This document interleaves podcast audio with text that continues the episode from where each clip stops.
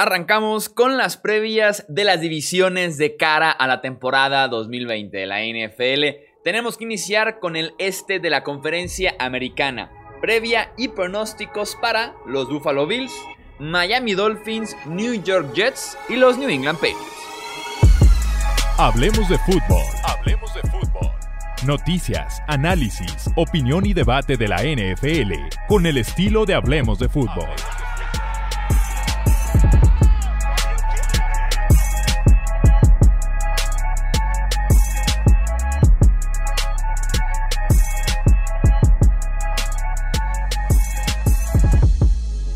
Tal amigos? Bienvenidos a un episodio más del podcast Hablemos de Fútbol. Yo soy Jesús Sánchez y ya saben que es un placer para mí que me acompañen aquí para poder hablar de NFL, hablar de fútbol y también hablar de la conferencia americana, específicamente de la división este para empezar con las previas equipo por equipo.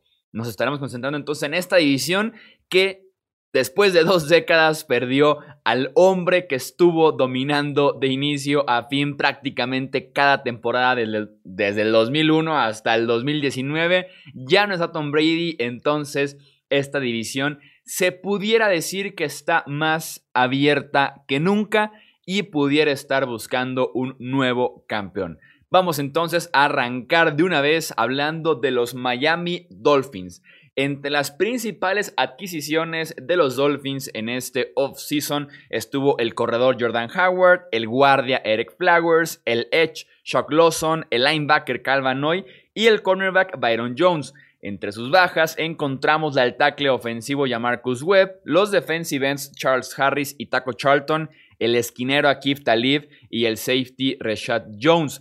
Tuvo tres picks de primera ronda Miami, Tuatongo Bailoa, el coreback, Austin Jackson, el tackle ofensivo, y claro, el esquinero Noah Igbinogene, que viene a ser el número 3 en Miami de momento.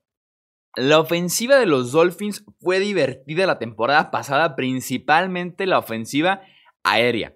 Ryan Fitzpatrick me atrevo a decir que fue el mejor coreback de la división en 2019 tuvo una de las mejores temporadas de su carrera. Fue muy agresivo, fue vertical, desafió ventanas que estaban apretadas. Entonces Fitzpatrick realmente me atrevo a decir que la rompió en 2019. Devante Parker tuvo la mejor temporada de su carrera con 1202 yardas, eh, con 9 touchdowns, explotó Devante Parker, pero para este 2020 yo esperaría una regresión natural de esta ofensiva.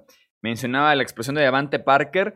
Por primera vez lo hace en su carrera, finalmente lo hace en su carrera Devante Parker, pero yo tendría mis dudas de que lo pudiera repetir en años consecutivos. Creo que viene una regresión natural. Además, con Ryan Fitzpatrick, si hablamos del ciclo natural de Fitzpatrick, en teoría viene temporada promedio o temporada mala, entonces creo yo que la ofensiva pudiera venir poquito para abajo.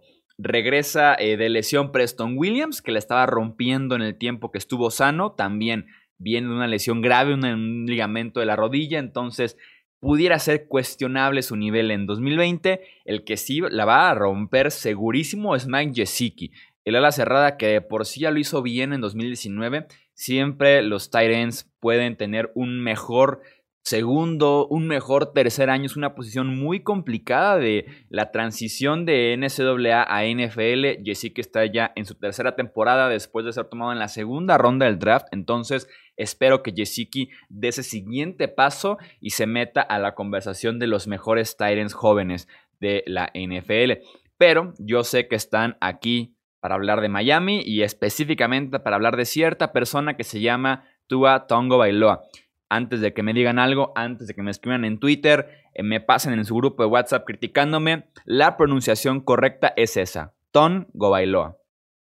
Se podrá escribir Tagobailoa, pero se pronuncia Tongo Bailoa. Entonces, hablando de Tua, para quitarnos aquí de polémicas, hablando de Tua, ¿qué espero yo de Tua este año? Está entrenando a la par de sus compañeros. Fue dado de alta por su staff fue de harta por el staff de Miami, entonces Tua está para jugar.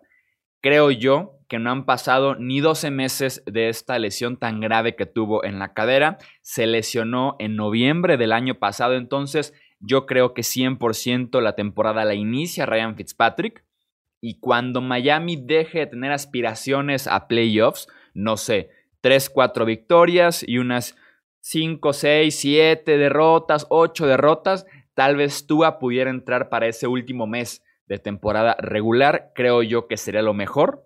Es un futuro Tua. Mejor cuidarlo mejor darte cuenta de qué es lo que tienes alrededor de él, que puedes invertir para 2021 y esperarte a que esté 100% sano. No hay prisa. Fue la quinta selección global del draft. Es una inversión súper fuerte, entonces ten calma.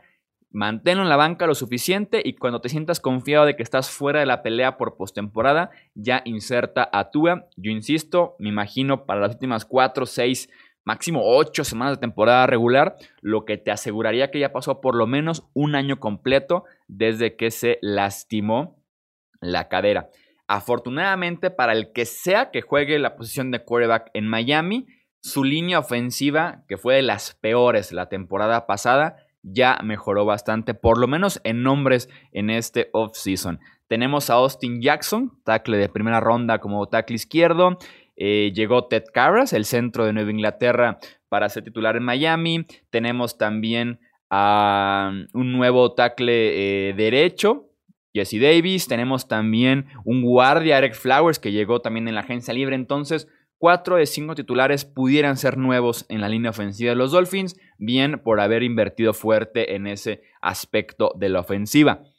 Pero creo yo que el costado fuerte, el costado que pudiera ser incluso hasta dominante por momentos, está en la defensiva de los Dolphins. Me gusta bastante lo que han hecho los Dolphins a la defensiva, tomando en cuenta también que está Brian Flores ahí presente, que fue la mente ofensiva de aquel Super Bowl 53 en el que Inglaterra apenas permitió tres puntos. Ah, se llamó Brian Flores la mente que estuvo detrás de gran parte del plan de juego, entonces Flores como head coach de los Dolphins, con el talento que tiene ya en este costado del ovoide, creo que puede montar una defensiva que sin problemas va a ser top 15. Y me atrevo a decir que se pudiera meter incluso al top 10. En la secundaria tienes tal vez al mejor grupo de esquineros de la NFL. Por un lado a Sabian Howard, del otro lado a Byron Jones y en el slot al especialista novato de primera ronda Noah Igbinogenen. Los safeties. El problema con los safeties es que ambos son reconvertidos, son ex esquineros que están jugando safety, entonces pudieras tener ahí un problema con la experiencia en la posición, pero no dejan de ser malos safeties con Eric Rowe y Bobby McCain.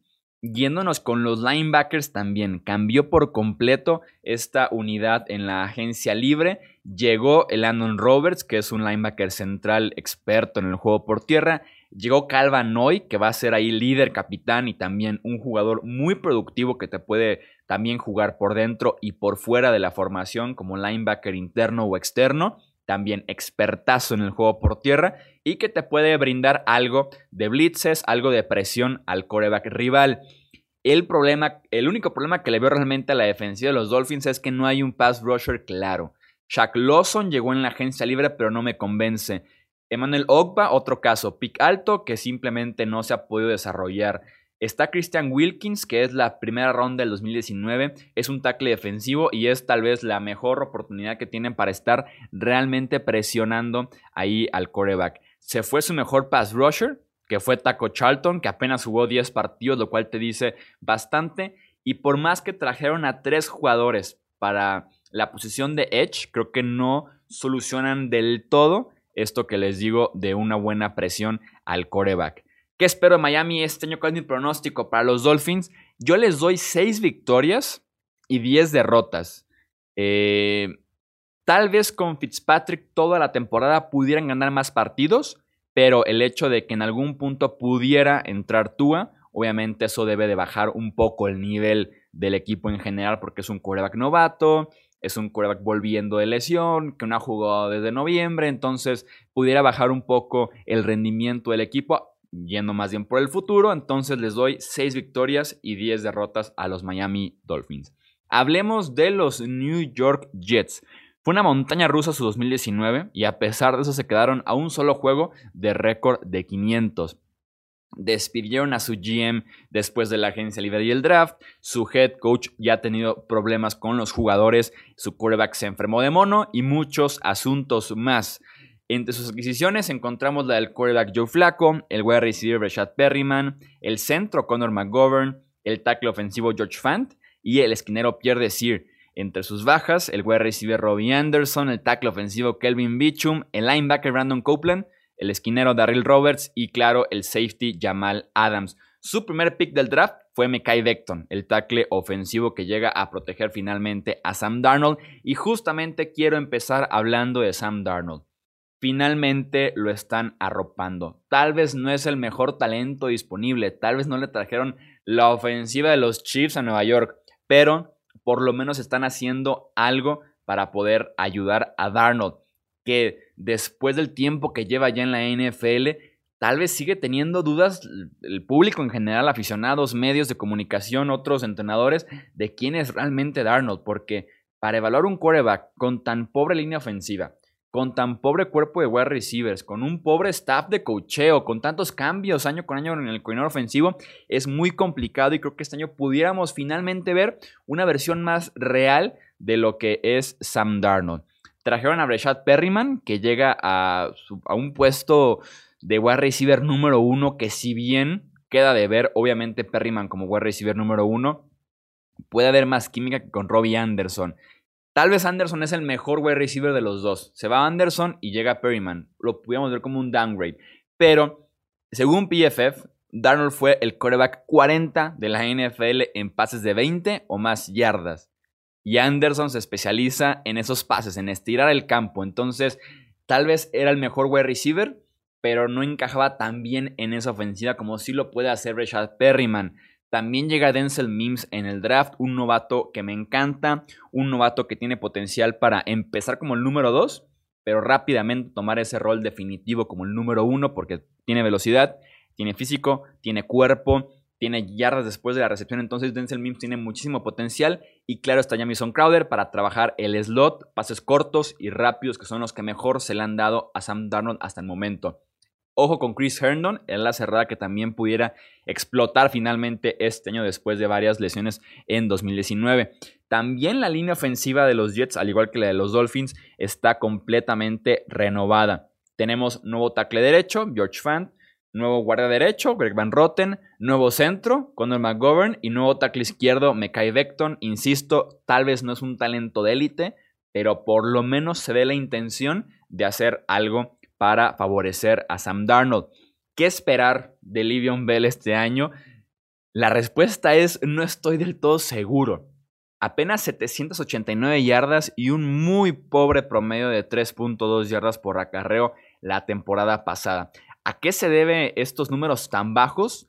Tengo varias teorías.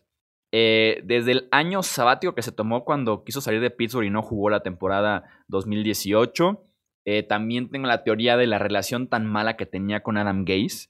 También tengo la teoría de que se sentó de alguna manera en su dinero y optó por un final de temporada más relajado, eh, evitar las lesiones, el desgaste físico y ver en 2020 qué iba a pasar porque ni siquiera estaba claro si lo iban a cortar o cambiar de equipo. Entonces creo yo que pudiera rebotar para bien eh, Livion Bell, sobre todo porque también se beneficia de la nueva línea defensiva. En la defensiva, los Jets tienen un problema de talento. Porque se va a llamar Adams, que sin duda alguna era el mejor defensivo de esta unidad. Y CJ Mosley, que para mí era el segundo mejor defensivo de esta unidad, decide no jugar la próxima temporada por los riesgos que vienen eh, el, jugar una temporada NFL en plena pandemia. Entonces, pierdes en cuestión de una semana a tus dos mejores defensivos. Y si revisas el roster de los Jets, jugadores que realmente pongas tu fichita como que están entre los mejores de la liga o que están por ahí peleando por ese estatus de élite o picks altos del draft, yo solamente encuentro a dos. Quinnen Williams, el defensive end que nos quedó de ver mucho como novato, por cierto, y encuentro a Marcus May, el otro safety que tenían los Jets, además de Jamal Adams, tomado en la segunda ronda del draft del 2017.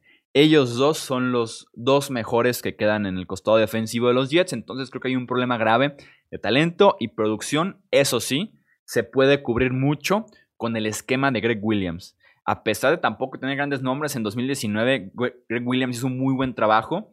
Eh, los mantuvo en el promedio, defensiva top 15 por lo menos estaban ahí merodeando esos puestos, entonces se puede cubrir con esquema, pero tengo eh, mis dudas con la defensiva de los Jets. Mi pronóstico para Nueva York este año es de 5 victorias y 11 derrotas. Hablemos de los Buffalo Bills, el que para mí es el campeón de esta división en 2020. Entre las principales adquisiciones encontramos al wide receiver Stephon Dix, el tackle ofensivo Darrell Williams, los dineros defensivos Mario Addison y Vernon Butler y el esquinero Josh Norman. Entre sus bajas encontramos la del corredor Frank Gore, los dineros defensivos Jordan Phillips y Shaq Lawson, Lorenzo Alexander, el linebacker y el safety Kevin Johnson. Su primer pick del draft fue hasta la segunda ronda por el cambio de Stephon Dix y fue el defensive end AJ Epenesa. Con los Bills, todo tiene que girar alrededor de Josh Allen. Los wide receivers están ahí ya. Stephon Dix es un número uno, John Brown es un excelente número dos y Cole Beasley en el slot lo puede trabajar sin ningún problema. La línea eh, ofensiva se mantiene. La única diferencia es Brian Winters, el guardia que llegó hace unos días. Me gusta la firma para ser guardia derecho, pero la línea ofensiva se mantiene y es una unidad más que sólida. Los corredores se mantienen. Devin Singletary va a tomar un rol de protagonista muy fuerte.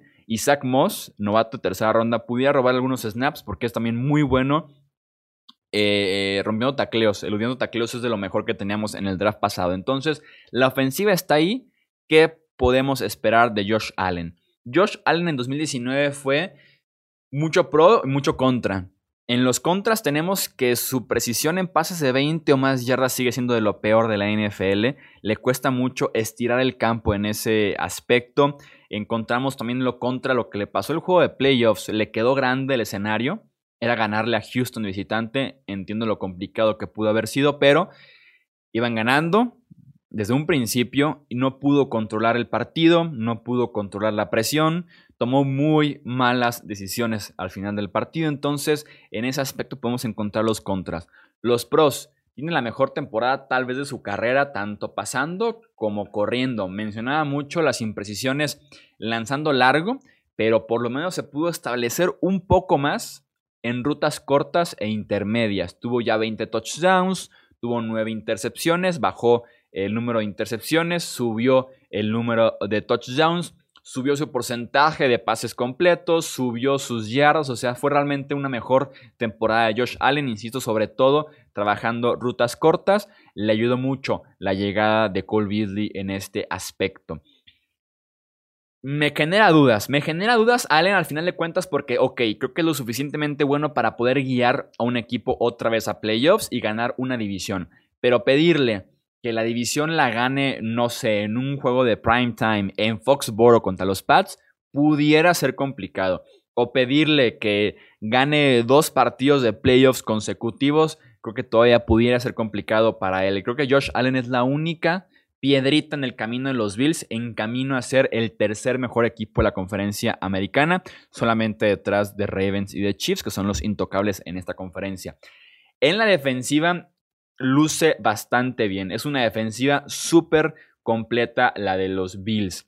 en el centro están muy bien equipados con sus tackles defensivos Vernon Butler y Ed Oliver. En la agencia libre y también en el draft llegan otros dos defensive ends para ayudar a Jerry Hughes, Mario Addison Está AJ Epenesa que te puede jugar por dentro y por fuera. Tiene esa versatilidad muy buena. Tiene tal vez uno de los mejores grupos de linebackers de la NFL. Matt Milano fue la gran revelación la temporada pasada en cobertura y también eh, defendiendo el ataque terrestre, como también lo hizo Tremaine Edmonds, que es una máquina de tacleos. Es realmente un linebacker, por lo menos en el juego terrestre, de lo mejor de la NFL, por el rango que tiene lateral a lateral el dinamismo de su juego y porque es un tacleador súper seguro. Eh, Edmunds, muy joven todavía. Y, e insisto, me gusta mucho el grupo de linebackers que tienen los Buffalo Bills. En la secundaria, ya saben, si llevan tiempo escuchando este podcast, saben que me encantan Jordan Poyer y Mika Hyde. Me parece de, de, la dupla más infravalorada de la NFL. Ambos son buenísimos, tanto Poyer como Hyde. Se conocen y trabajan bien juntos.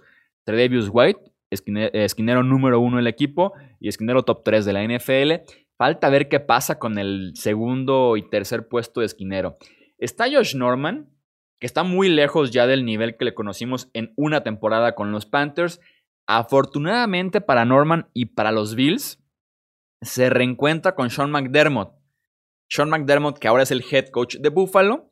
Sean McDermott, que fue el coordinador defensivo de aquella defensiva de los Panthers que tenía a Norman jugando excelente. Entonces, en esquema pudiera reencontrarse Norman, así como en energía y en ganas de jugar con Washington a jugar con Buffalo. Entonces, tengo yo ciertas esperanzas de que pudiera rebotar, pero no espero mucho de Norman este año. Pronóstico para los Bills esta temporada. Los tengo ganando 10 partidos y con 6 derrotas, insisto, suficiente para ganar esa división este de la conferencia americana sobre el equipo que nos queda en esta previa, que son los New England Patriots.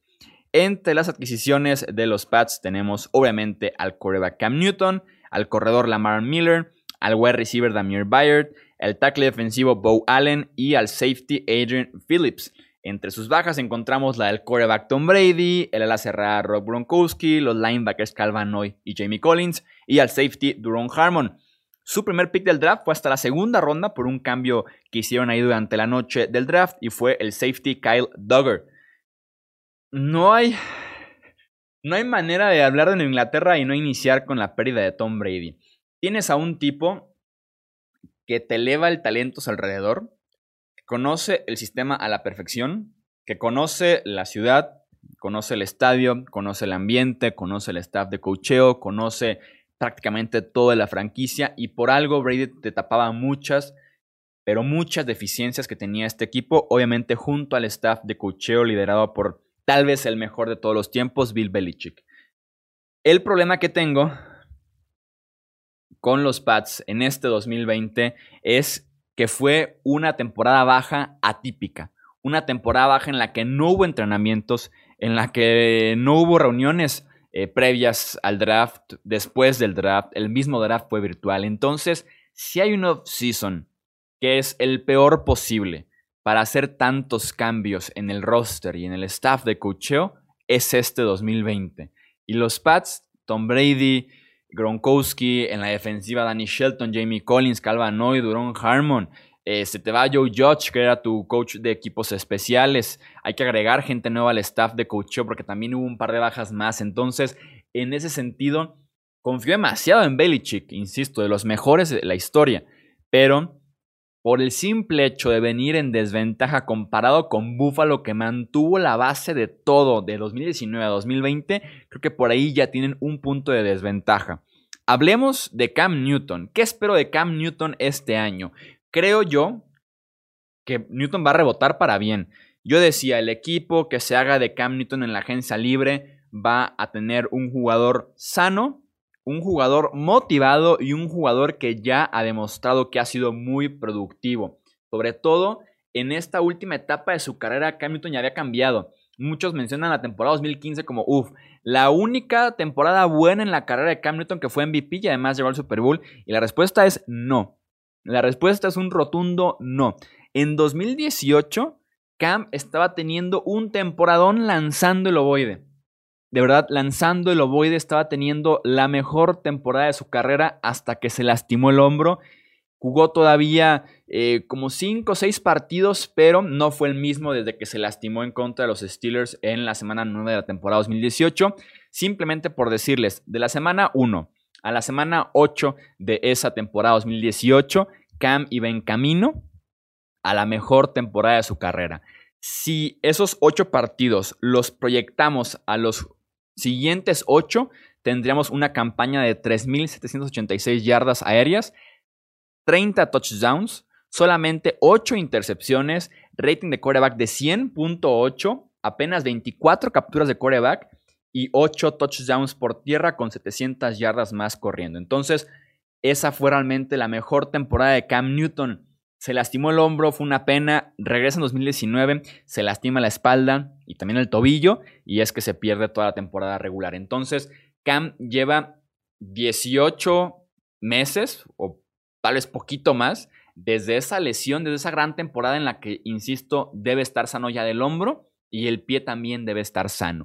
Además, llega un equipo en el que el staff de cocheo se encarga de adaptar sus jugadores, su esquema, el mismo sistema de juego, el formato del juego cada semana. Imagínense de un año a otro lo que pueden hacer con buena planeación para Cam Newton. Sin duda alguna no le ayuda nada el talento alrededor. Es de lo peor que tenemos en la NFL. Realmente eh, Edelman número uno. En Kill Harry número dos. Este novato que decepcionó. Mohamed Sanu número tres. Híjole, no inspira mucha confianza. Tienes a un par de Titans novatos como los principales con Dalton King y con Devin Asias. Y entonces el talento es malo alrededor de Cam Newton. Pero si alguien te puede crear él solo, creo que es Cam. Va a correr menos, creo yo. Va a correr menos en todo el campo.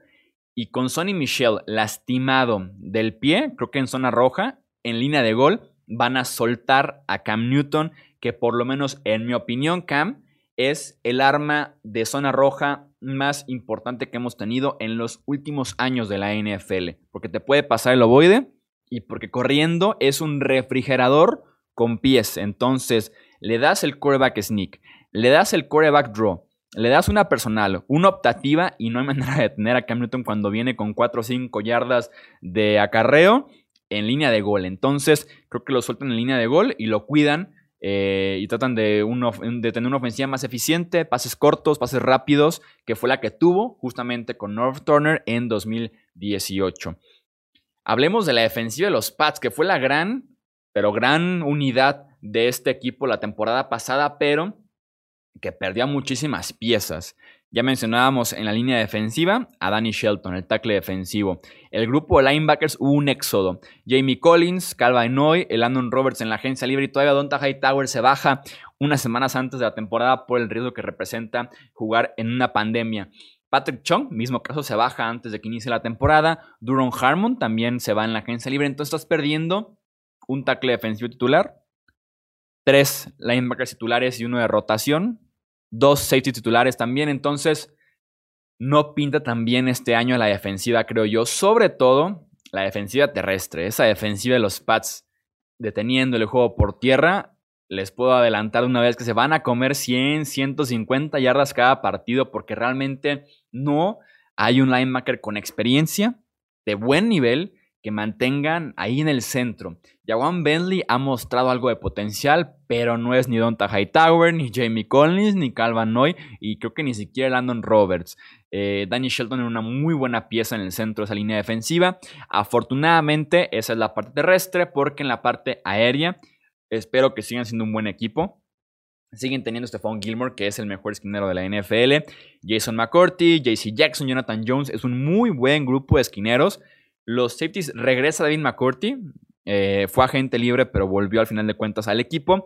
Y el segundo safety, insisto, perdieron a Patrick Chung y a Duron Harmon, que eran hombres de confianza y muy versátiles para Bill Belichick. Está ahí presente Terrence Brooks. Está el novato de segunda ronda Kyle Dogger. No va a ser lo mismo ni con Chung ni con Harmon, pero hay quien pueda tomar ese puesto que están dejando libre en el costado defensivo. Mi récord para Nueva Inglaterra este año es de 9 ganados y 7 derrotas. Los leo ahora ustedes en Twitter, Facebook, Instagram, nos encuentran como Hablemos de Fútbol para que me den su pronóstico de esta división. ¿Quién va a ser el campeón del este de la conferencia americana? ¿Seguirá el dominio de Nueva Inglaterra o se respiran ya aires de cambio en esta división. Yo soy Jesús Sánchez y eso es todo por este episodio. Gracias por escuchar el podcast de Hablemos de Fútbol. Para más, no olvides seguirnos en redes sociales y visitar hablemosdefutbol.com.